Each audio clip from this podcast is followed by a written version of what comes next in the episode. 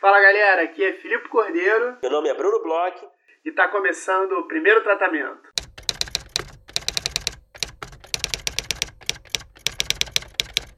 Fala Brunão, tudo bem? Fala Filipe Cordeiro, como você está hoje? Tô bem, Brunão. É... Após uma temporada, mini temporada em São Paulo, que eu te encontrei, você estava fazendo uma temporada mais completa que eu, né, em São Paulo. É, estamos de volta ao Rio, né, Bruno? Sim, senhor. Como foi bom encontrá-lo em São Paulo. Você fica muito bem em São Paulo, Felipe. eu acho que o clima. Eu acho que o clima ajuda a pele, não é? Você acha que eu me encaixo bem em São Paulo? Acho que sim, cara. Acho que. Queria ter tirado uma foto pra, pra poder estudar melhor. Caramba, a gente não tirou foto nenhuma, né, do nosso é encontro. Nosso encontro de casais. É, a gente foi numa cantina bem italiana, né, em São Paulo. Gostei da sua sugestão de restaurante, Bruno. Parabéns, você é um bom. É... Se bem que mais ou menos, você sugeriu umas coisas meio. Eu acho, eu acho que você fez um jogo. Você sugeriu umas coisas assim, bem hardcore, bem diferentonas, para chegar no meio termo, assim, do que você queria aí no final das contas. Eu acho que essa foi a sua. A sua é, é, estratégia para a gente escolher restaurante. Certamente. Você me pegou aí no ato. Totalmente. Essa foi uma estratégia. E, enfim. É... Mas é isso. Foi um bom encontro e estamos de volta. Estamos de volta e estamos com é, mais um, um, um artigo aqui que você sempre muito diligente e, e, muito bom de internet, né? Essa sua cultura indie de achar é, textos diferentes tal, achou pra gente, né, Bruno? Um artigo sobre é, notas e feedback, quando que você tem que é, rejeitar, quando que você pode, você precisa aceitar, fazendo uma diferenciação entre os dois, né? Um artigo bem interessante, né, Bruno? Bom, eu separei aí o artigo do, do, do Screencraft, né? Esse site é, sobre roteiro audiovisual, muito legal. A gente falou algumas vezes aqui já sobre ele. Tem uma página no Facebook também deles muito boa, que você pode curtir lá para seguir os posts, né, o feed deles. E esse artigo fala exatamente sobre isso que o Filipe disse, né? Como diferenciar é, e como lidar né, com com as notas e com o feedback, né? É bem objetivo o artigo, né? Mas é, também é um daqueles assuntos que parece um pouco óbvio, né? E é até certo ponto, mas é, é sempre bom a gente falar sobre ele, né? Porque às vezes a gente pode criar uma confusão é, enquanto roteiristas, né? Trabalhando aí na área. É, então o artigo fala bem resumidamente, a gente vai falar aqui em poucas palavras, né? Então aqui ele fala é, dos, das notas, né? Dos notes, né? Como eles falam é, lá fora, né, que, que geralmente acontece dentro do contexto mais profissional mesmo, né, quando você está sendo pago para escrever algo, é, seja por produtoras, seja por canais ou até estúdios, né, na realidade deles. Então, é, você está sendo pago, começa a receber esses comentários e você. Isso faz parte do acordo, né? Você está recebendo é, para escrever para eles e você vai ter que escutar o que eles querem dizer, né? Então, aquelas mudanças que eles querem que você faça no roteiro, você geralmente não vai ter muita opção, né? Você vai ter que acatar essas sugestões ou você vai ter um certo espaço ali para poder ali escolher as suas batalhas, né? Você tem que fazer sempre de forma muito estratégica, né? A gente sempre fala aqui dessa quão importante né, essa escolha de batalhas, né? É, porque você tem um limite ali, né? Você escuta, né? Esses, essas, esses, essas notas, você não pode recusar tudo, né? Você pode até tentar lutar por algumas que você não acredita tanto, né? Para não acatar algumas que você não acredita, é, mas você tem que ser meio sábio, né? Você tem que ser você tem que ter um bom senso ali para não ser um cara chato também, um cara que também é, vai criar muito problema e isso pode acabar gerando aí um, um, uma, uma, certa complicação de relacionamento, né, divergências criativas que podem ac acabar afastando você do, do projeto, né? É, isso mesmo. É, é, as notas né, que a gente recebe são esses feedbacks do produtor, do canal. Eu acho que aqui, assim, é, trazendo um pouco para nossa realidade, eu vejo assim, é, pelo menos da minha experiência, não sei se é a sua também, Bruno, você vai concordar comigo, mas eu acho que tem três formas diferentes que eu já me peguei assim trabalhando. É, vir coisas do canal assim que eram praticamente imutáveis, porque já tinha sido conversado com o produtor, já tinha sido conversado entre é, o diretor, outro roteirista que tivesse tal, e o canal chega e fala, não, mas eu quero agora isso, isso, isso, tal, porque no fim das contas, quem está pagando mais é mais dono né, do, uhum. do produto.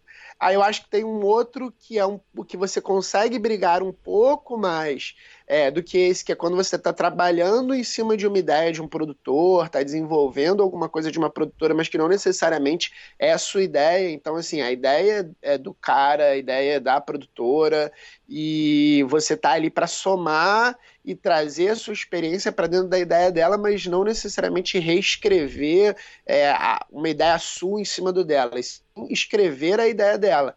Nessa, eu acho que você já começa a conseguir é, é, negociar um pouco mais, mas ainda tendo que respeitar muito a ideia dela. Eu acho que tem uma terceira, que aí é quando uma produtora está trabalhando uma ideia sua. Nessa aí eu acho que, assim, também, por minha experiência, eu já tive experiências assim, nessa é, eu me senti mais à vontade de brigar um pouco mais por minhas ideias, mas de qualquer forma, são notas da produtora que tem lá um contrato assinado, que está investindo no projeto, então também não é, ah, não, o projeto é sim meu, vocês compraram assim, vão fazer da forma que eu quero, e tem que respeitar minha ideia artística, até porque o roteirista não faz tudo sozinho, né, Bruno? Ele depois entra um diretor, entra os atores, entra toda uma equipe que sempre vão mudar seu roteiro. Essa história que seu roteiro vai ficar intacto é conversa para boi dormir, né? É, ela não corresponde essa ideia, né, à realidade do nosso do nosso trabalho, né? É um trabalho ali que, que vai ter colaboração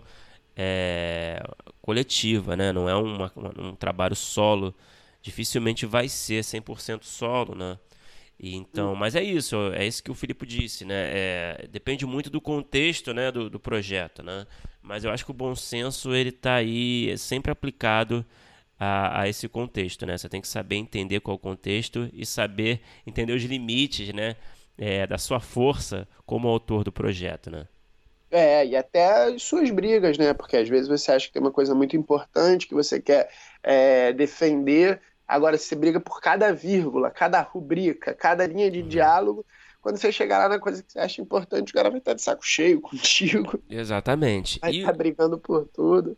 Exatamente. E o artigo fala também sobre o feedback, né? Ele diferencia as notas do feedback. Ele fala que feedback é quando você solicita a opinião é, de alguém sobre o seu roteiro, né? Pode ser amigos, colegas da área, é, mentores, é, ou até concursos, né, onde você inscreve seu roteiro, seu material, você recebe esse feedback, né, e como você não está sendo pago exatamente para, é, para escrever esse roteiro, né, costuma ser um, um projeto, inclusive, seu, né, pessoal, enfim, é, você tem você tem mais espaço, né, digamos assim, para você acatar ou não as, as, as opiniões, né? É, você pode não concordar com as opiniões, né, muitas vezes que você recebe, é, mas vale sempre avaliar se a sua opinião faz sentido, não faz sentido. Às vezes realmente, é, por, por melhor que, por mais bem intencionada que a pessoa que está dando a opinião seja, né? Às vezes a opinião que ela deu nem sempre vai ser a melhor opinião para o seu projeto. É, é muito difícil você entrar na cabeça né, do criador, então assim, é, o, o, feedback é isso. Muitas vezes você pede para ou alguém que você confia dar uma lida e te falar, mas aí não necessariamente a pessoa vai entender o projeto inteiro, tal. Ou então às vezes a gente, né, tem uma uma experiência aqui com o primeiro tratamento de fazer consultorias e, e, a gente se preocupa muito né, com, com os feedbacks que a gente manda para as pessoas que fazem consultoria, exatamente porque a gente procura não dar muitas ideias de uma criação nova. A gente procura entender o que, que a pessoa está criando da melhor forma possível para ajudar ela a chegar lá, né? Para ajudar ela a conseguir criar isso.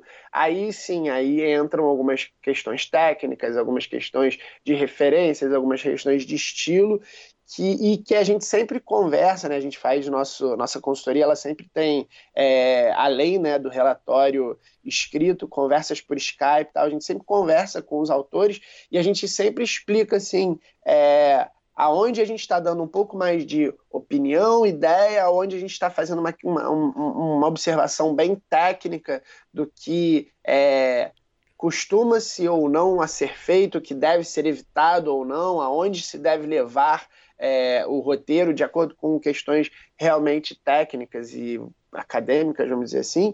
E, por outro lado, também tem uma questão que a gente sempre conversa com os autores, que, no fundo, é, a gente está trazendo coisas para ele reescrever o texto dele. A gente uhum. não está é, nos colocando para reescrever o. É, reescrever ou escrever do zero o texto de ninguém. Sim, a gente está tentando trazer ferramentas. Se ele vai usar essas ferramentas ou não, é com o roteirista ou a roteirista que está atrás do feedback, né?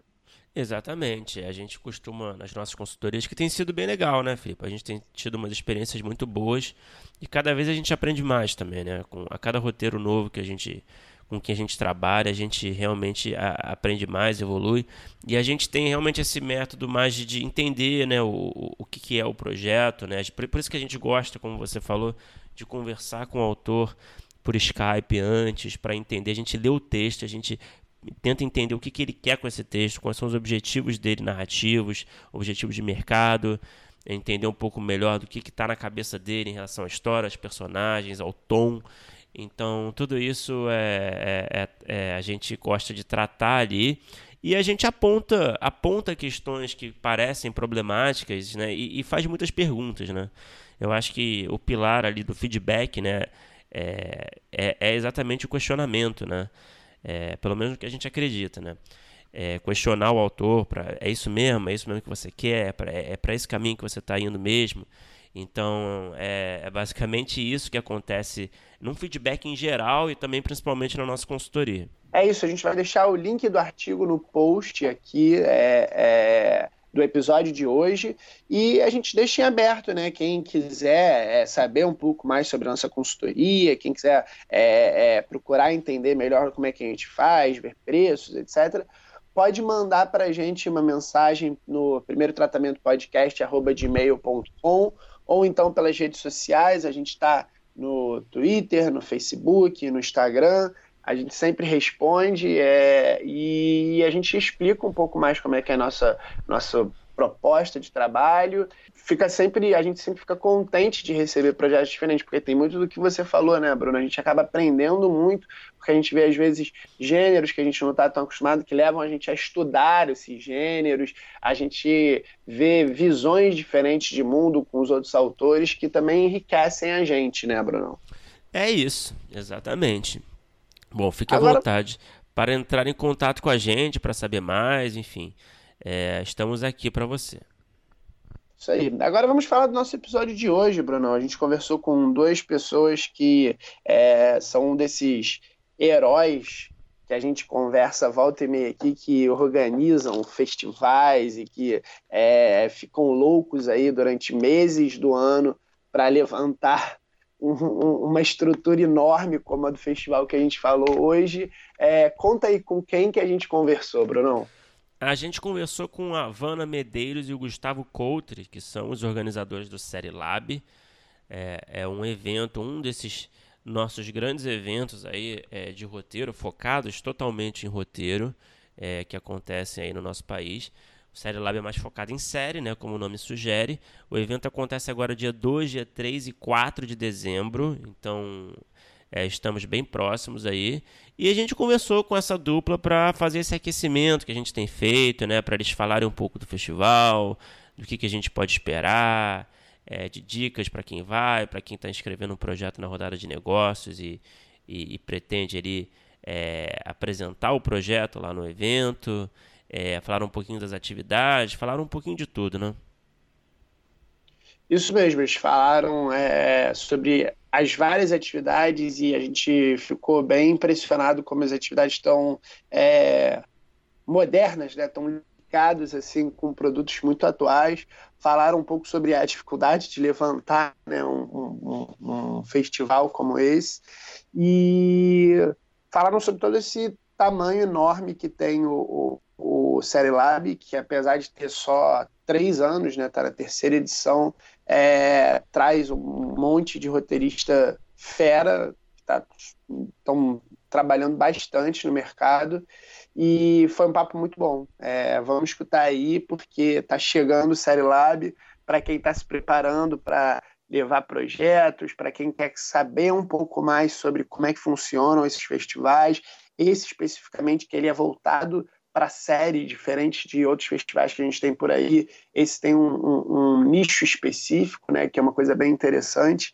Então é um episódio legal para quem é, tem dúvida se vale a pena ir num desses festivais e para quem vai no festival e tem dúvidas sobre o que fazer, como é, agir nas rodadas de negócios, é, abordar né, as pessoas que estão no festival tal. Esses, esses, essas conversas são sempre muito legais né, para os roteiristas que estão aí com seus projetos embaixo do braço. Isso aí. E as inscrições continuam abertas, hein? Então é, corra para garantir seu ingresso se você ainda não se inscreveu, é, porque em breve tudo pode esgotar. Então é isso. Vamos ouvir o episódio.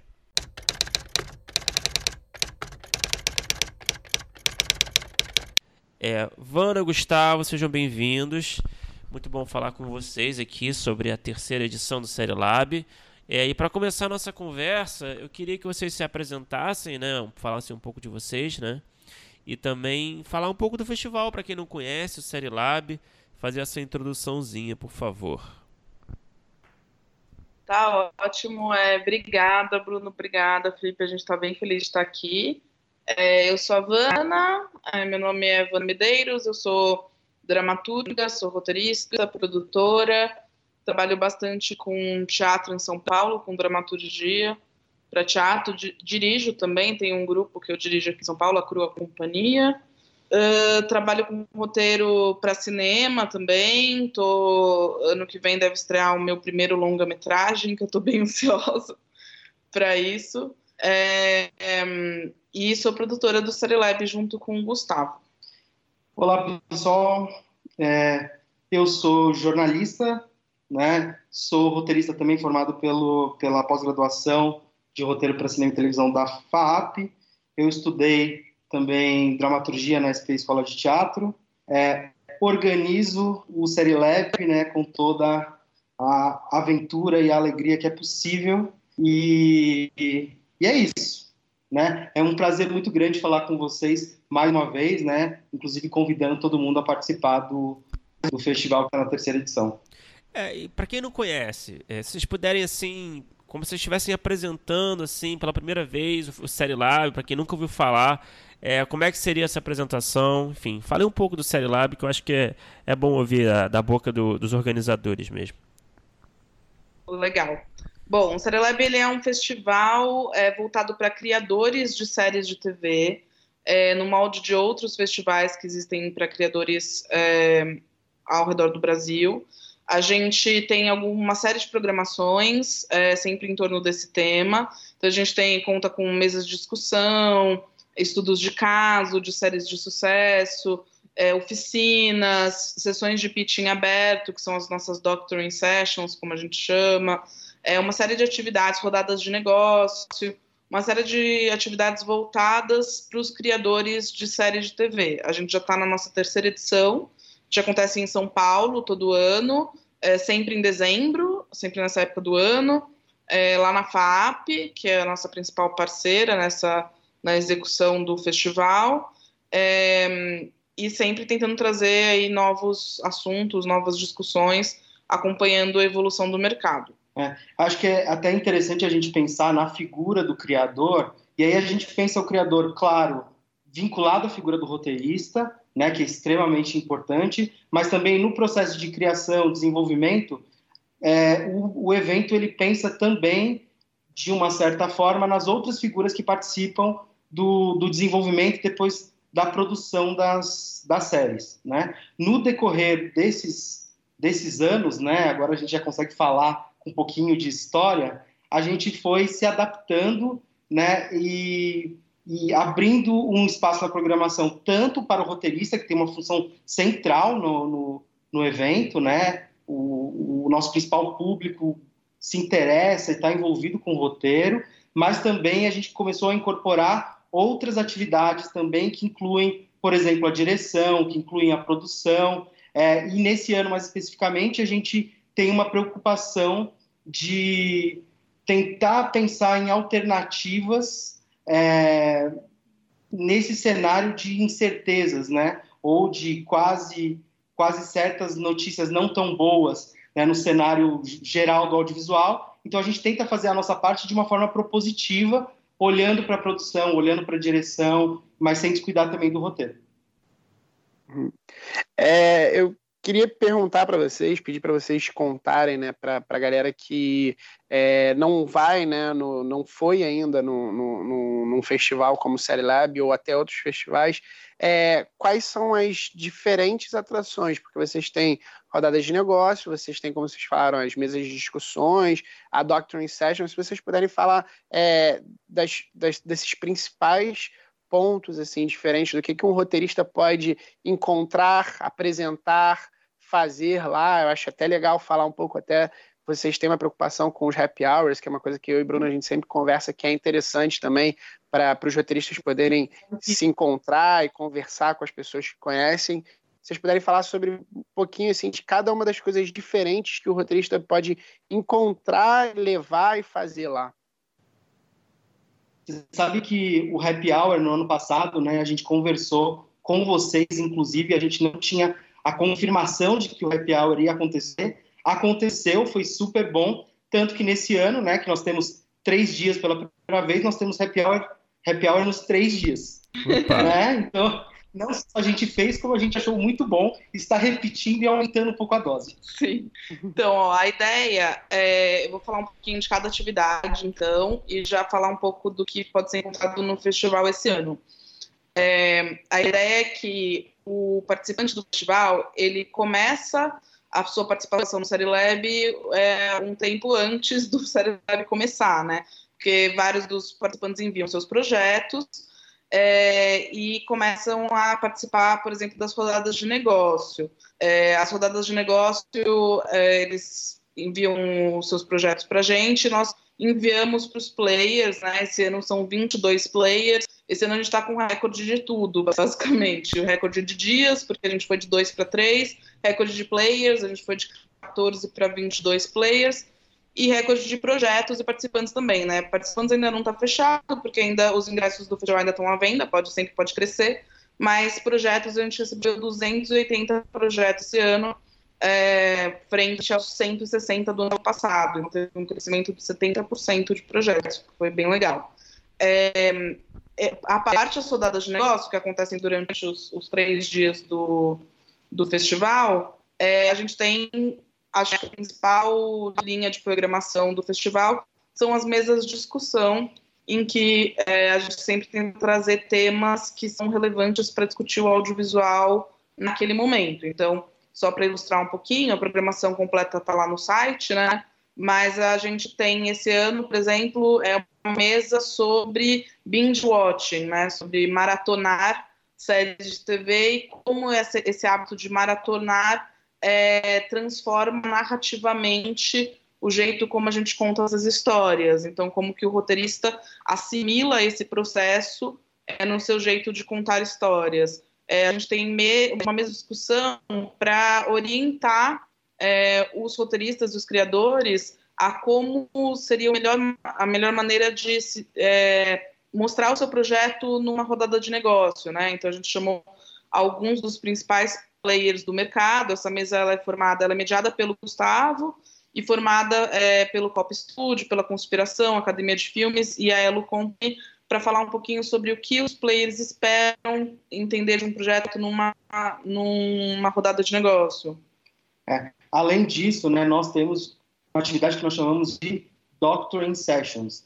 Né? Às vezes causa um certo, uma certa surpresa nas pessoas, né? Porque é assim que nós chamamos a nossa sessão de pitchings abertos, comentados por profissionais do mercado. Qual é a diferença que a gente é, apresenta conceitualmente nessa atividade? Não existe um concurso nas Doctoring Sessions. Os projetos são selecionados das rodadas de negócio, divididos em três dias, né? Um dia é projeto de drama, outro dia é projeto de animação infantil, e no outro dia são projetos de comédia, em cada dia desses nós temos convidados, são convidados ilustres, né, que vão dar os seus não só pareceres, mas vão dar dicas para aprimorar os projetos. Quase como se aqueles projetos estivessem diante da mão deles, né? No, no, numa produtora, por exemplo, num canal, e eles tivessem que dar algum, é, algum feedback para que esse projeto fosse desenvolvido de forma mais, é, como eu posso dizer, é, de forma a, valorizar os potenciais que esse projeto tem, né? Existem sessões de pitchings em vários, em vários festivais, né? Em geral, essas sessões de pitchings, não tem nada de errado com isso, tá? É, elas estão voltadas principalmente para escolher um vencedor. Aqui a gente não está preocupado em escolher um vencedor. A gente está preocupado em trocar experiências a partir né, da vivência de profissionais que são do mercado, é, para que esses projetos possam ser desenvolvidos de maneira melhor, melhor. No primeiro dia, por exemplo, a gente vai ter Andréa Barata Ribeiro, da O2, né, que é um super nome da produção. Né, a gente vai ter a Paula Knudsen também, que é uma roteirista bastante conhecida, o Edson Viana da, da, da Moonshot e o Roger Calumagno da, da Viacom Brasil. No segundo dia de, de animação, a gente tem a Luciana é, da Birdo, nós temos também o, o, o Kazé, que é da Estricnina, e a Marina Meira, né, que é, que é da, do, do, do maquinário narrativo. E no terceiro dia, a gente vai ter o Cláudio Paiva da TV Globo, com quem vocês conversaram lá no Rota, uhum. né? A gente vai ter também o Carlos Queiroz da Fox, o Sérgio, o Sérgio Virgílio lá da, da Gulani e também a Flávia, é, Flávia Bojo, né, que também é roteirista da TV Globo. É, o, o legal, assim, pelo que deu para perceber o Gustavo falando, é que as bancas elas são especializadas, né? A gente tenta trazer, como a gente divide os pitchings em três sessões, então comédia, drama e animação, é, não tem só essa pegada de ajudar o projeto, mas também a pegada de serem pessoas que estão imersas dentro desses três núcleos para falarem sobre esses projetos, né? Então a gente vai trazer sempre a animação, pessoas que estão imersas nas produtoras de animação para falar sobre isso, né? Então, a gente tem essa possibilidade de terem bancas mais especializadas. E já saíram é, os projetos, né, que vão participar desses Doctoring Sessions? Sim, dos Doctoring, sim. A gente está para soltar a lista das rodadas de negócio, mas as sessões dos pitchings já saíram. São 15 projetos, 5 de cada gênero. Né? E é até importante ressaltar né, para todo mundo que está ouvindo, na seleção desses 15 projetos, né, nós levamos em consideração vários fatores, né, que envolvem desde a qualidade do projeto, a diversidade que existe no grupo de projetos que serão apresentados naquele dia, né? Então, não dá para a gente ter cinco projetos iguais, né? Todos os projetos eles são um pouco diferentes entre si, para que a gente gere uma discussão que, ser, que sirva também para aquelas pessoas que vão assistir.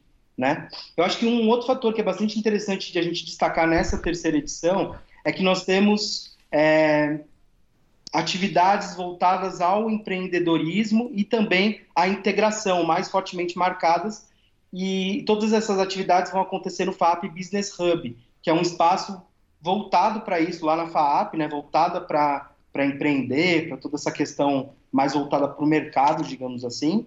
É, então, nós vamos ter dois, duas oficinas lá é, de integração. A primeira delas, no primeiro dia, que é escrever um, fi um final alternativo para Game of Thrones, tentando hum. reparar uma injustiça que deixou chateado esse ano. E no, no, no, dia 4 a gente vai ter, que é, que é o terceiro dia do festival, a gente vai ter com o Duda Hernandes, né, que é uma pessoa bastante experiente em, em branded content, né? É, a atividade é escrevendo um, uma série para a marca Los Pollos Hermanos, né? Lá do, do, Breaking Bad. Também a gente tem tirar dúvidas lá no FAP Business Hub, é, voltadas, né? São três tirar dúvidas no dia 3. É, um deles vai contar com o Bill Labone, um roteirista empreendedor, falando sobre inscrever projetos em, em eventos internacionais, né, projetos de série. A gente vai ter a Isadora Lemes, do, do VAV Audiovisual, falando sobre como impulsionar o seu perfil em redes profissionais, voltadas especificamente para o audiovisual. E nós teremos também a participação da São Paulo Film Commission, tirando dúvidas sobre é, produção de séries na cidade de São Paulo, né? Então toda a estrutura que é voltada para isso na cidade, na cidade de São Paulo. Fico impressionado com a diversidade dessa programação. Parabéns aí para vocês. Né? Engloba muitos, muitas áreas aí, né? Muitas sub-áreas né? dessa, dessa, da, das séries, né? Parabéns para vocês. Só, só, fazer uma observação aqui, Bruno, antes dessa pergunta. Quando eu li na programação é, o final alternativo de Game of Thrones, eu, eu senti um que tem um vai ter um que catártico no festival, vai ter um como roteirista poder ter sua catarse ali, foi uma das coisas que me chamou muita atenção, achei muito legal a ideia. É, é legal mesmo, porque a gente queria é, pensar também, é, sempre, a gente gosta dessas atividades que a gente chama de laboratório, assim, que não é exatamente a ideia do laboratório de roteiro tradicional, mas a ideia de uma oficina mesmo, assim, de pensar em como a gente pode criar espaços de exercitar a escrita dentro do próprio festival mesmo. E aí é legal a gente pensar nessa ideia de, ah, toda vez que acontece alguma coisa assim, tipo, ah, final de Game of Thrones, ou estreia uma série super badalada, volta de alguma temporada, fica todo mundo ali julgando a série, né? Falando, ah, eu acho que não devia ter sido assim, acho que devia ter sido desse jeito e tal. Mas como que é isso da gente tentar sentar, então falar, ah, então vamos escrever um final alternativo para Game of Thrones, né? Como isso se daria na prática? É, que eu acho que é um jeito da gente também pensar numa atividade ali é, quase de confraternização de um lado lúdico, catártico desses roteiristas, porque isso é muito legal, assim, a gente tenta é, ouvir um pouco os roteiristas é, nessa, nesse feedback aí do que, que foi que deu certo nos outros anos e tal, e todo mundo sempre fala muito sobre essa ideia de expandir momentos no festival que, que as pessoas possam se conhecer mais, né? É, conhecer outros roteiristas, até porque é assim que você consegue parceiros de trabalho, né? Tentando ver é, outros projetos, outros roteiristas que têm uma sensibilidade parecida com a sua, que curta o mesmo tipo de, de criação que você, assim. Então, esse é mais um dos espaços. É, esse outro que o Gustavo falou, do Polios Hermanos, é algo parecido, assim, pra gente. Tem, tem meio que esse mesmo, essa mesma pegada, né? Que é a ideia de, da gente é, aproveitar duas, dois eixos que são importantes para o festival. Um é essa ideia do networking mesmo, assim, de conhecer outras pessoas, de conhecer outros projetos, e juntar com é, essa ideia de vamos buscar também alternativas de trabalho mesmo para o roteirista, assim, né? O branded content é um, um lugar onde está é, nascendo aí um, um, uma fonte de trabalho para o roteirista que, que se torna uma das mais importantes hoje no Brasil, assim, né? E o roteirista costuma torcer o nariz para isso, porque a gente é assim, né? A gente torce o nariz porque pensa, ai meu Deus, vou ter que escrever alguma coisa baseado naquilo. Mas a gente está tentando com essa atividade também trazer é, um pouco essa expansão de possibilidades mesmo. É, pois é, a gente, inclusive nesse sentido, né? Nós temos uma, uma mesa de discussão que vai falar sobre é, os modelos produtivos que são mais sustentáveis para webséries que são exibidas em plataformas abertas. Né? Então, a gente deve ter é, séries que são voltadas para o YouTube, séries que são voltadas para branded content também, é, a sites que são abertos vinculados a marcas, é, séries que são voltadas para redes sociais, justamente para que a gente possa pensar na série não somente na televisão ou nas plataformas de streaming, né? Olha só, veja só, né? Agora a gente está falando da plataforma de streaming como se fosse uma coisa muito velha. Mas, de forma, né? Existem possibilidades por aí que a gente precisa se atentar agora que é um momento menos favorável é, de, de, de, de financiamento dos projetos, né? Então, a nossa tentativa a partir das atividades tem um viés bastante prático é no sentido de abrir mesmo as possibilidades para que as pessoas continuem trabalhando, continuem trabalhando com série, que é o que é o universo que a gente olha no, no festival, né?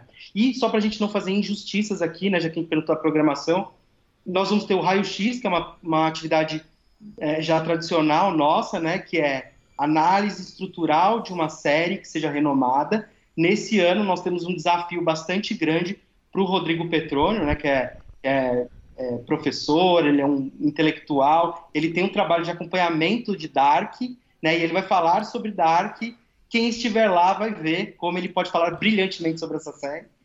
E, além disso, a gente tem também espaços é, de troca de experiências de criadores que desenvolveram séries relevantes no Brasil neste ano. Então a gente vai ter o Sala Aberta, reunindo todos os roteiristas da sala de roteiro da, da série Sintonia, né, da Netflix, né, o pessoal lá que trabalhou com a Los Bragas, para desenvolver Sintonia. E a gente também vai ter no último dia, né, no dia 4, uma tarde com visões de criadores a partir de uma determinada perspectiva. Nesse ano, nós temos duas, duas, duas atividades né, que falam sobre séries de thriller que têm relação com temáticas com impacto social. Na primeira atividade, a gente vai, vai trazer o Pedro Morelli e o, e o, e o desculpa, e o Felipe Santangelo da, da O2, né, que estão responsáveis pelo Irmandade, para falar como a, a, temática social da série Irmandade, né, que olha lá para o crime organizado, PCC, esse tipo de coisa, como isso interfere na narrativa.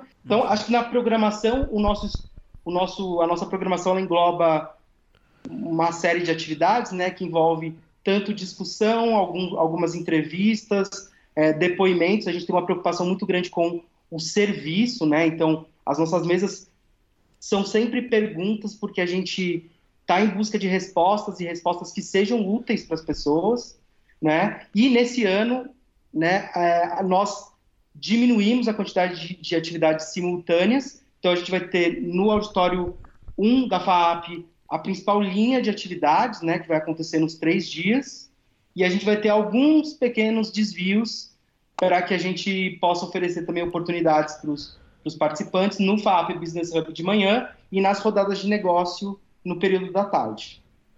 Ah, perfeito. E falando um pouco da rodada de negócios, né? Vocês até já anteciparam aí que tem quantos players? 20? Vocês falaram ou não? 22 players. 22. É, em termos de duração, é 20 minutos, né? De duração da rodada. Imagino, não? É 20 minutos. E, é, na verdade, é, são 20 minutos que se estendem, podem se estender um pouquinho, uhum. até uma meia hora, mais ou menos. É, porque as reuniões são marcadas de meia em meia hora, né? É, mas são, ah, como regra, são 20 minutos de reunião. É, então, acho que é legal contar assim, um pouquinho para quem nunca participou de uma rodada como é mais ou menos o esquema, né? É, geralmente é numa sala grande, né? Várias mesas, vários players, cada player fica em uma mesa diferente. E quem roda são os roteiristas, né? Cada meia hora é, trocam os roteiristas e o player vai ouvindo vários pitchings, né? Vários, várias conversas é, sobre cada uma das séries. Então, geralmente, assim, a gente tem alguns, alguns roteiristas que levam material gráfico, algum material adicional da série, mas geralmente é uma conversa que é, chega até ser um pouco informal sobre o seu projeto, né? Apresentando, fazendo um pitch mesmo, apresentando personagem, apresentando uma sinopse, o que acontece numa primeira temporada, mais ou menos uma ideia geral sobre a série. Como são 20 minutos, não dá tempo de discorrer demais sobre aquilo, mas é, dá tempo de apresentar um pouco no geral. A gente tem players é, que, que procuram diversas coisas diferentes, na verdade. Assim, é, é interessante também falar um pouco sobre isso, porque muitas vezes é, esse tipo de coisa acaba funcionando como um teste de qualidade, assim, né? Do tipo, ah, inscrevi a minha série e ela foi aceita só por um player, dois players ou ninguém, enfim, a pessoa fica super chateada. Mas, na verdade, é uma coisa que a gente aprendeu um pouco nesses anos, nesses três anos de festival, foi que cada player procura coisas muito diferentes e depende muito de ano para ano, né? Tem, tem ano que o player fala assim, não, esse ano eu só estou selecionando comédia, porque agora, nesse momento, na produtora, a gente está com uma carteira de desenvolvimento em que a gente já tem é, projeto de drama demais, então a gente quer diversificar um pouco e por isso a gente está procurando comédia. Ou, ah, a gente está procurando especificamente projetos com temática LGBT. E porque a gente descobriu, olhou aqui na nossa carteira e descobriu que a gente não tem nenhum projeto com essa temática. Então, é, depende muito do player o que ele está procurando. E tem players que não estão procurando projetos, estão procurando roteiristas.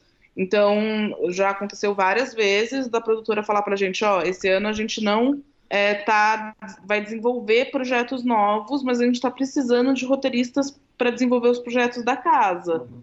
E... Inclusive, a gente teve já é, resposta de, de, players que participaram das duas primeiras edições, é, dizendo que contrataram gente ou que estão desenvolvendo algum projeto que, e, e, estão trabalhando com pessoas que, que, conheceram nas rodadas de negócio.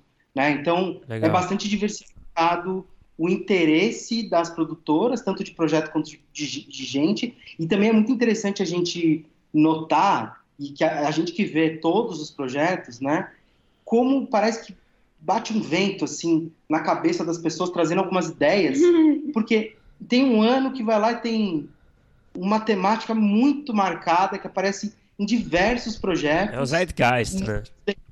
É, exatamente. E... Só que assim, é anual, entendeu? O é. negócio assim, esse espírito do tempo, ele é dinâmico, assim, ele, ele não, não perde tempo. E ele é e ele é até um tanto óbvio, assim, se a gente for ver, porque ano passado a gente teve um crescimento absurdo de projetos com temática LGBT e, e temáticas é, de negritude. Tiveram muitos projetos nesse sentido. Esse ano, eu não sei se teve uma diminuição, mas eu, eu acho que teve uma diminuição desses temas é, e um aumento muito grande de temas relacionados à política. Hum. Muito grande, assim. A gente viu várias séries de drama, de comédia relacionados à política no geral, assim. E aí é bem interessante a gente perceber, né, o quanto quando você vê e você olha ali os números, você fala assim, óbvio, né, claro, no Brasil hoje é óbvio Dá que as pessoas estão... Por quê, né? É, exatamente, elas, esse assunto está borbulhando demais, mas é mesmo assim é legal quando a gente vê que isso se reflete nos projetos. Uhum. E até, até é, é importante a gente destacar o seguinte, né? Nas rodadas, nós temos roteiristas que são experientes, super experientes, e pessoas que nunca escreveram, nunca escreveram seus projetos num, num, numa rodada de negócio de algum festival. Né? Então, tem uma disparidade bastante grande é, no público. E a gente sente também, no momento da inscrição, que isso também aparece, como as pessoas defendem os seus projetos. Né? Imagina só, nós temos 280 projetos e pouco mais do que 20 players. Significa que tem muito projeto, muito projeto mesmo, para que cada player veja, né? Porque a gente também não divide por 20. Todo mundo olha os 200 em tese, né? os 280 projetos. Então, é importante que a gente saiba vender os nossos projetos, né? Já que a gente está aqui falando, né, num, num, num, num, podcast de roteiro, é importante que a gente fique ciente de que não basta a gente escrever um ótimo piloto, ter uma Bíblia maravilhosa, e talvez esse player nem chegue a avaliar com tanta atenção essa Bíblia, se você não cumprir, digamos assim, aqueles outros fatores ali de de sedução, por exemplo, na storyline, por exemplo, na definição das características do seu personagem principal. Na, na, a gente tem uma sinopse de 3 mil caracteres, então é importante cuidar muito do momento que, no momento que você está preenchendo o formulário, porque da mesma maneira que você acessa 20 das principais produtoras do país num momento só, também tem você e outros 279 que estão fazendo a mesma coisa né? E às vezes, se você não toma o, o devido cuidado, passa batido, né? Então é importante que, que a gente fique ciente disso, porque o Série Lab agora está terminando em 2019, o ano que vem tem os festivais também, tem o Série Lab de novo, e a gente quer que cada, cada vez mais as pessoas aproveitem melhor a oportunidade que elas têm quando elas participam do, das rodadas. Eu queria aproveitar que você falou sobre essa parte de escrever né, um projeto que seja atraente e aqui, né, na nossa conversa, já até passou o prazo da, da inscrição das rodadas. Eu queria que vocês falassem um pouco é, da experiência de vocês. É, e aí, vocês, a gente conhece vocês, a gente sabe que vocês têm os dois de apresentar projetos em outros festivais e, e, receber projetos em festivais e conversar com players. É, eu queria que vocês falassem um pouco sobre dicas com essas pessoas que vão apresentar. Como você falou, tem muita gente que está inscrevendo um projeto pela primeira vez e é selecionado para fazer uma rodada de negócio e nunca fez antes. Então, imagino que tem várias pessoas que ficam super preocupadas com essa hora. O que, que vocês acham, assim, que vocês notam é, de erros a se evitar? É, de coisas que são interessantes é, abordar ou levar? O que, que vocês notam que fa faz mais sucesso nessa hora e o que, que se deve evitar nessa hora do, das rodadas de negócio? Olha, eu tenho uma dica que eu acho que eu, eu até acho que observando as rodadas, observando os projetos, ela é um tanto quanto óbvia, mas ninguém faz, ou quase ninguém faz, que é o seguinte, é um projeto, ele precisa ter na sua forma um estilo que combine com seu conteúdo, assim. É, o que eu quero dizer com isso? Às vezes, é, você tem uma comédia hiper absurda e na hora de você ler o texto desse projeto, o, o estilo de escrita do, do, texto não tem nada de cômico, não tem nada de absurdo, não, não, não imprime nem, nem um pouquinho do tom da sua série. E isso vai contra o seu projeto.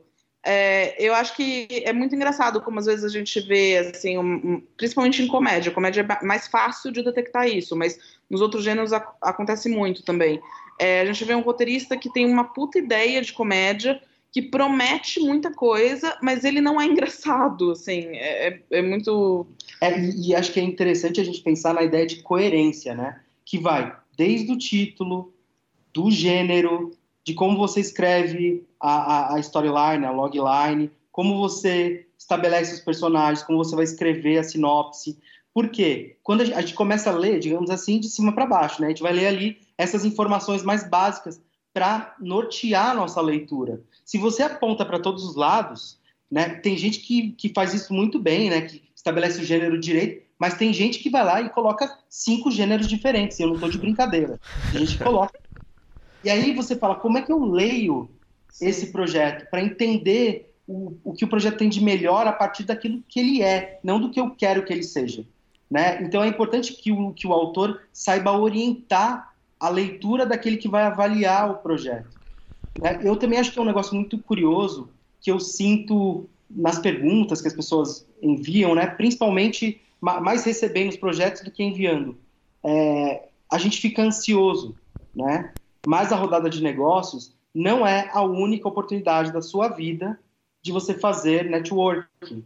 Né? Como a gente conversou aqui é, sobre a programação, nós temos três dias de programação, nós temos o happy hour, que não está descrito aí na programação, mas é uma baita oportunidade de, de networking. Então você não precisa imaginar que aquela, aquele vai ser o único tiro que você vai dar para conseguir vender o seu projeto né? Então é importante mostrar as coisas com calma, porque se você tiver um projeto sólido, que seja coerente, que tenha aderência àquilo que o produtor está procurando, né? Que tenha alguma originalidade, se a gente puder colocar nesses termos, digamos assim, você vai encontrar o seu espaço. E se não der nessa vez, você vai aprimorar o seu projeto, vai escrever de novo.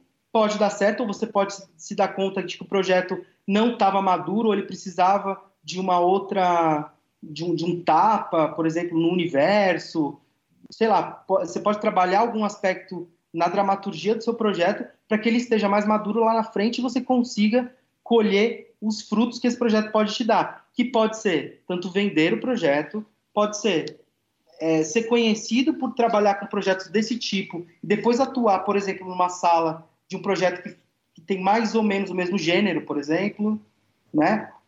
Simplesmente conhecer o, o, o, produtor que não tem necessariamente naquele momento um projeto é, daquela característica, mas pode ser que daqui seis meses, daqui um ano, talvez ele tenha. Né? Então, é, a rodada de negócios ela é uma oportunidade, ela é uma grande oportunidade, mas ela não é a única oportunidade. Então, você não precisa mandar todos os materiais, tudo que você fez, querer colocar tudo, querer levar tudo, porque não precisa, você precisa aproveitar bem 20 minutos. Sim. E não cabe tudo em 20 minutos, é, cabem algumas coisas. É, e eu acho que é, tem um erro muito comum, é, especialmente em roteiristas iniciantes, que é essa ideia de apostar tudo que você tem na história. É, na verdade, o player ele quer saber a sua história, mas ele também quer saber se você é capaz de tornar essa história uma série interessante o que é outra coisa, né? Completamente diferente. É por isso que é muito difícil dizer se um projeto é bom mesmo antes de ler o roteiro dele, né? A gente pode, você pode ter uma Bíblia incrível e as suas cenas não darem conta do, do que você da história ou da Bíblia que você está propondo. E vocês acham é uma... que o. Desculpa te interromper, Vano, só porque eu acho que tem a ver com essa questão. É, vocês acham que os players que recebem esses projetos eles chegam a ler os pilotos de fato ou eles avaliam o projeto pelo texto ali do, dos personagens, da sinopse? Então, eu acho que é em etapas. E, e assim, não. Eu, como, como leitora de projetos também, eu também cumpro essas etapas. Então, a gente vai assim, vai aos poucos, né? A gente lê as sinopses, personagens, sinopse da temporada, de tudo. E aí vai chegando, tipo, pro arco da temporada. Porque muitos projetos você já consegue ver na sinopse, nos personagens e ali na sinopse da temporada, se o projeto rende a outra leitura ou não, né? Você já consegue ver, especialmente se ele está maduro ou não para isso, e se ele tem a ver com aquilo que você quer ou não, né? Se você é um player, por exemplo, que está é, tá apostando em determinado estilo de comédia, e aí você começa a ler todos os, os os projetos de comédia, só pra, por essa leitura é, prévia das principais, principais tópicos do projeto, você já consegue ver é, se o projeto vai te interessar ou não.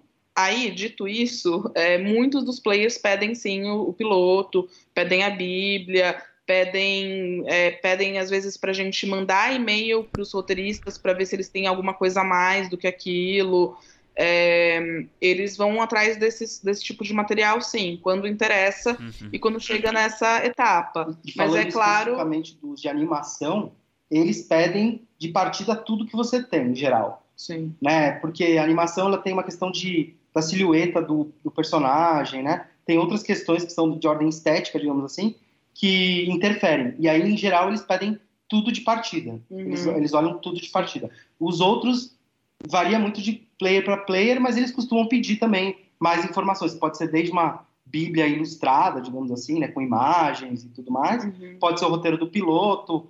Tem gente que manda para documentário. A gente tem, teve esse caso que mandou documentos, né, que a pessoa imaginava que daria um pouco mais de, de corpo para aquele argumento para fazer o projeto, né? Então, tanto que a gente deixou em aberto, né? Você pode colocar uma, um material de referência para que isso enriqueça a leitura do seu, do seu, do seu projeto. E aproveitando que a gente está falando de demanda de mercado, né, que, enfim, é, a gente está falando aqui da, das rodadas, dos players, né, que estão participando, é, vocês têm acesso, né, um, logicamente, a, a, um nível de informação, né, maior do que a maioria da, dos roteiristas, né, por estarem ali, né, nesse contato com esses players. O que, que vocês podem compartilhar é, com, com quem está ouvindo a gente sobre a demanda mesmo. O que está sendo mais demandado é, em termos de série, né, de, de, televisão, de streaming, em termos de gênero, né? O que que, o que estão querendo mais? É comédia, é drama? O que, que vocês sentiram assim é, nessa edição do Série Lab? Eu acho, sinceramente, que os produtores eles são os mais habilitados a falar diretamente isso, né? A gente vê pelo, pelo material que, que eles selecionam pelas rodadas, eu não diria que dá para a gente estabelecer o que o, os produtores querem ou o que está rolando nesse momento. Eu não consigo sentir. Eu acho que tem uma variação bastante, bastante grande. Uhum. E também varia muito de acordo com a característica de negócio de cada produtora, né? Como ela faz os negócios dela, como ela está em termos de saúde, né? Nesse momento de desafios e aí, é, eles podem explicar isso um pouco melhor do uhum. que a gente. Felizmente, né, nós teremos uma mesa de discussão que fala justamente sobre rodadas, né, e eles todos estarão lá, então é. Olha aí. É, mas, pergunta. mas eu acho que, na verdade, assim, é, tem também uma questão de. É, de gênero que acontece bastante, que pelas listas que a gente já recebeu esse ano, é, a comédia tem, tem tido bastante penetração, assim, isso é, isso é bem bem forte, assim, as comédias geralmente fazem sucesso no Série Lab. É, e também tem uma coisa legal, assim, que eu acho que é bacana, que a gente sente todo ano, que a gente recebe muito projeto bem maduro de comédia, assim, é, e algumas comédias é, que, infelizmente, elas é, é tem um tipo de gênero, um tipo de comédia que não é o que mais faz sucesso no Brasil, assim, que é uma comédia um pouco mais alternativa e tal, mas é, a gente recebe muita comédia que você fala, ok, já, o projeto já está com bíblia, com roteiro escrito, já está realmente com projetos bastante maduros. É, é claro que a gente também recebe projetos maduros de drama, mas eu acho que em, em número mesmo, dramas costumam vir para a gente um pouco em estágios um pouco antes de desenvolvimento, assim. E talvez isso acabe refletindo no número de projetos escolhidos também. É, a gente vê que de projetos inscritos, os de drama, ou então que tem uma carga dramática, digamos assim, eles são predominantes. Tem mais projetos de drama do que de outros gêneros. Uhum. Né? Não sei se por causa de um pessimismo, a gente está falando de espírito do tempo, não sei. Mas tem mais, tem mais projetos de drama que são feitos e, e, em geral eles são mais disparelhos né, entre si. É mais, é mais difícil, digamos assim, selecionar os projetos de comédia, mesmo que eles tenham um menor número do que os de drama, é, porque os projetos eles estão um pouco mais a, avançados. Embora, né, no caso das Doctoring Sessions, a gente leva em consideração, inclusive, o grau de maturidade dos projetos. Tem alguns que estão super maduros, tem outros que estão em estágio intermediário, por exemplo. Né? Por quê? porque a gente quer que aquela amostra no, no, no, na Doctoring Session seja representativa para aquelas outras pessoas que não tiveram oportunidade de apresentar para o auditório o seu projeto. Né? E elas precisam se ver, precisam identificar coisas que têm relevância naquele projeto que está sendo apresentado, para que elas possam é, implementar, digamos assim, melhorias, não sei se é a palavra certa, né? Mas possa melhorar os seus próprios projetos. É, bom, a gente estava conversando aqui em off sobre como tão interessantes os, é, as mesas, as atrações do Série Lab, e uma coisa que chama muita atenção nossa, minha e do Bruno, é como estão atuais os temas, né? Então, imagino que deve ter sido é, complicado para vocês montarem, conseguirem trazer tanta gente que está trabalhando com coisas, muita coisa que estreou esse ano, muita coisa que é, vai ser falada, que está meio que acontecendo, tal. Então eu queria saber um pouco é, desses bastidores para vocês conseguirem montar é, uma programação tão atual e tão maneira mesmo. Vocês e dormem chamou quantas muito horas? Nossa atenção, vocês estão de parabéns. Pouquíssimas horas. É... Ah, legal, assim, obrigado. É, a programação é uma. É todo ano sempre uma, uma luta mesmo para a gente conseguir fazer uma, a programação de melhor qualidade, assim, que a gente consegue mesmo. É, inclusive com isso, assim, acho que isso guia muito essa ideia da atualidade da programação guia bastante a gente, é, a diversidade da programação também, mas eu acho que o nosso norte mesmo, que é a pergunta que várias vezes a gente se faz e que às vezes trava algumas mesas e faz a gente falar, ah, não, então essa mesa não vai rolar. Às vezes a gente está é, tentando uma mesa já há um tempo e a gente olha e fala, não, ela não tem isso, não tem como rolar. Que é essa ideia de as pessoas vão sair com alguma coisa de útil depois dessa mesa, assim, ou depois dessa atividade, porque a gente quer é, muito que o, o criador, o participante do festival, ele, depois de assistir uma atividade do Cerulab, ele saia com alguma ideia de mudança para o que ele já faz, com algo a mais do que ele tem trazido no trabalho dele, assim, porque nós dois, né, eu, eu e o Gustavo, a gente é roteirista, a gente é espectador de festivais, a gente frequenta é, muito o meio do audiovisual, a gente já foi em inúmeras é, atividades sobre o tema, e eu acho que uma coisa que incomoda a gente quando acontece é quando você vai numa mesa e você sai e fala, ah, legal, as pessoas falaram aquilo que a gente já sabe, é, de um jeito que todo mundo repete, sabe? Essa ideia do, do, chavão, assim, né? Que não tem muito, às vezes não tem muito como a gente prever como produtor, né? É, a gente pode montar a melhor mesa do mundo e quando chegar lá acontecer de não dar certo porque as pessoas naquele dia não estavam muito dispostas a discutir aquele tema e ficam repetindo as mesmas coisas, acontece, né? A gente só, só só consegue ter certeza que a mesa foi legal mesmo depois que ela aconteceu.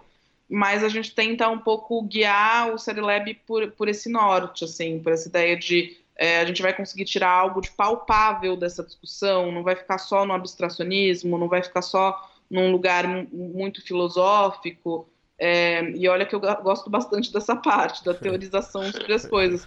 Mas eu acho que a gente é, precisa também sair daquela atividade é, tentando transformar o abstrato em concreto mesmo, em atitude, e o que, que eu posso levar para o meu trabalho no dia a dia mesmo.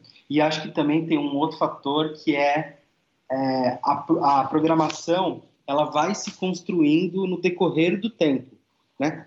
Quando o festival acaba, a gente lança uma pesquisa de satisfação para as pessoas. Ainda bem que a maioria está do nosso lado, uhum. né? Mas aí as pessoas colocam assim: eu gostaria de saber isso.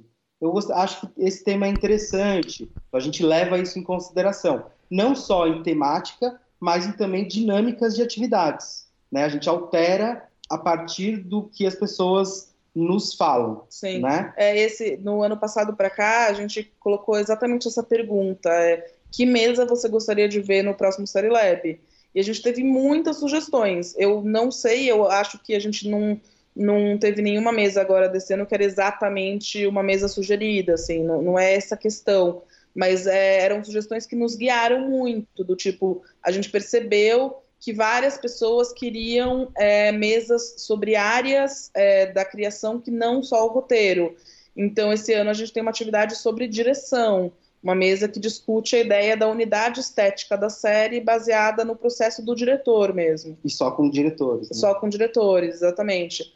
É, essa questão da série, é, de como a, a, gente que trazer também séries atuais, séries que as pessoas estão discutindo agora, eu acho que é sempre também uma tentativa de estar é, tá vendo ali sendo discutido a série que você acabou de assistir, a série que você está conversando nesse momento, assim, essa ideia, por exemplo, né, do Irmandade, do Sintonia, do Aruanas, que são séries que estão é, na pauta do dia agora desse segundo semestre é, de 2019 e que eu acho que é sempre legal você poder ver os roteiristas que escreveram aquela série, que trabalharam nela, desenvolveram ela, contando o processo mesmo que foi é, desenvolver, porque todo, todas as pessoas que estão naquela sala vendo essa mesa, elas estão meio que é, nesse momento, né, querendo que a sua série seja desenvolvida, querendo que a sua série seja exibida, né, que ela seja produzida. Uhum. Então, a gente faz desde lá da pesquisa com as pessoas, depois a gente faz um acompanhamento das notícias que estão saindo, a gente busca assistir,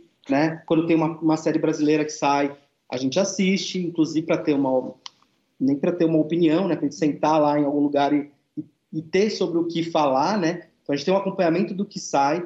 É muito importante também. É, depois eu e a Vana aqui a gente fica se degladiando até chegar nos, na, nos enunciados que a gente acha que são os mais é, potentes para que a gente possa promover uma discussão. E aí depois a gente parte para os convites. Né? É muito importante que a gente destaque que algumas pessoas né, que estão desde o início, sempre nos apoiam quando a gente pede. Né? Então, o Rodrigo Petroni é uma dessas pessoas, o Alexei Abib, o, o Ricardo Chiesi, né? foram pessoas que, com quem a gente teve aula né, sobre o roteiro e que nos apoiam. Né? Eles, eles têm uma rede de relação também que a gente acessa graças à generosidade deles. Os próprios convidados, isso é muito curioso, né? A gente convida uma pessoa para uma atividade e ela fala, ah, eu acho que poderia ser muito interessante que o que o, o, fulano de tal aqui falasse sobre isso, porque ele pode falar muito melhor do que eu. Aí a gente fala, ah, você consegue fazer a ponte? E aí a gente vai, né? Vai construindo. Até chegar, nesse no caso desse ano, até novembro a gente estava em construção dessa, dessa programação. E a gente só soltou quando a gente tinha tudo de pé, né? 99% de pé, para divulgar por, por inteiro. Né? Mas é um, é um negócio que dá muito trabalho, que exige o, o, a, a, colaboração de muita gente, né? reflexão nossa, colaboração de quem é participante. A gente sempre gosta de sugestões, né? porque o festival sempre se transformou, né? desde a primeira edição para a segunda ele se transformou, para a terceira também. Ele sempre vai se transformar e a gente tem interesse de que todas as atividades elas sejam é, o mais próximas possível do que, a, do que o público espera que seja, né? Para que a gente gere uma experiência que seja relevante para todo mundo. Né? É, a gente faz um monte de atividade não não à toa, né? A gente quer que as pessoas se encontrem, a gente quer que as pessoas troquem ideias, né? A gente sente que falta isso no mercado, já faltou mais, mas continua faltando. Então, o, o evento ele não resolve todos os problemas, mas ele é um catalisador de experiências, né? Que, que pode levar a gente para frente é, em alguns determinados aspectos, né? E depois a gente, no decorrer do ano, a gente corre atrás daquilo que ficou para trás, né? Daquilo, daquilo que foi, foi, é, que vai ser necessário trabalhar. Ah, muito bem, gente. Parabéns, viu? Acertaram em cheio aí na programação.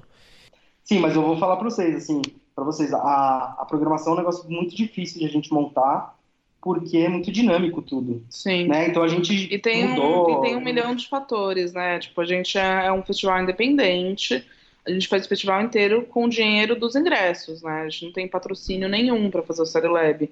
Por enquanto, eu espero que um dia isso mude, mas Vocês por são enquanto muito a gente faz. guerreiros. Vocês são muito guerreiros. É, Muito por enquanto Pô, e a gente imagina que a gente tem várias vezes dificuldade para conseguir marcar, de conversar com o roteirista por Sim. Skype.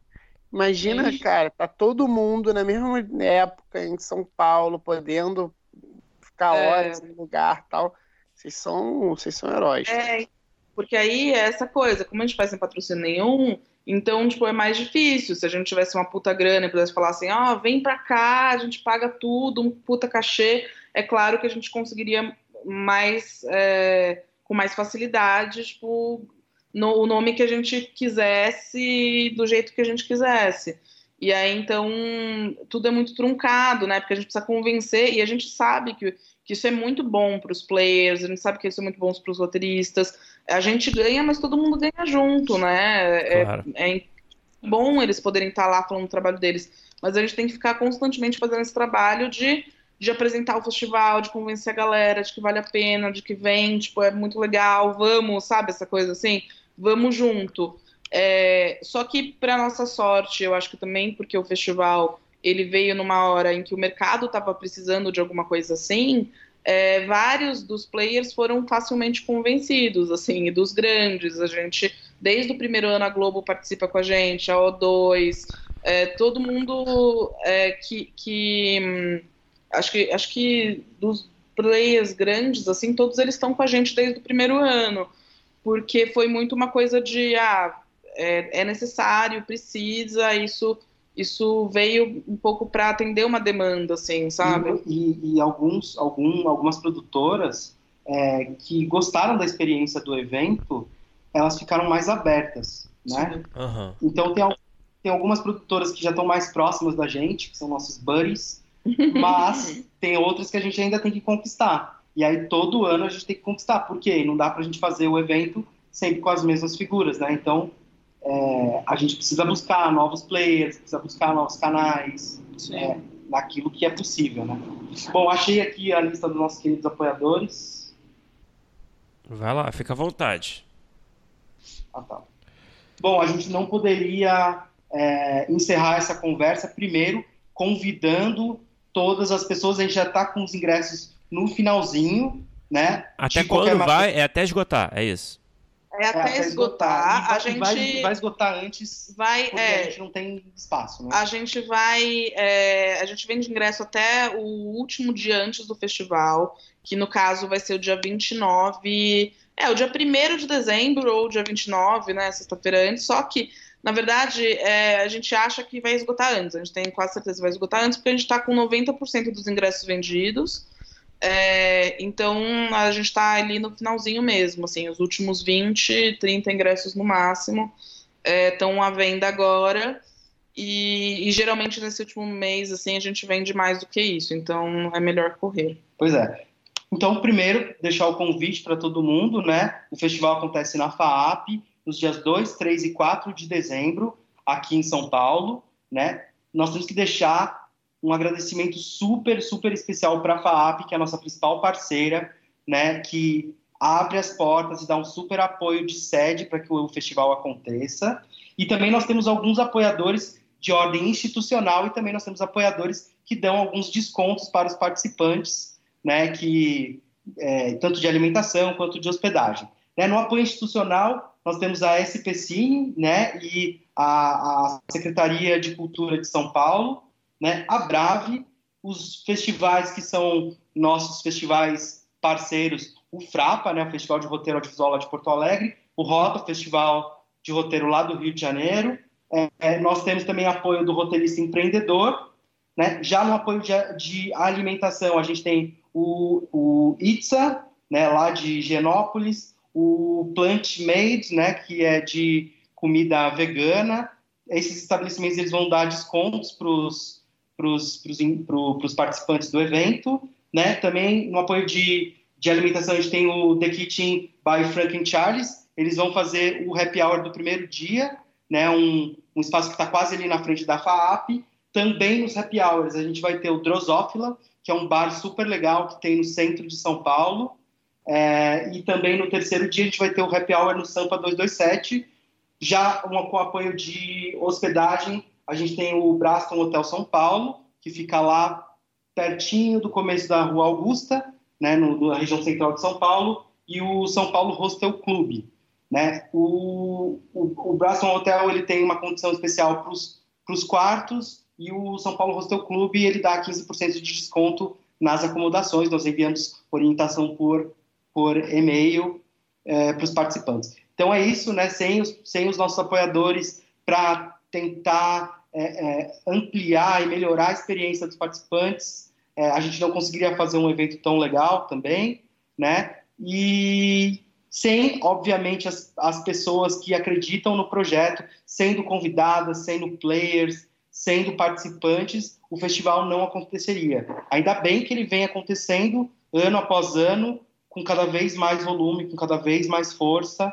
É, isso deixa a gente muito feliz e dá um incentivo enorme para que a gente continue é, organizando, ampliando as atividades, tornando a experiência mais proveitosa para todo mundo. Então é isso. Então, bom, o convite está feito. Então, muito obrigado por falarem com a gente. Estaremos lá e é isso. Esperamos todos lá também.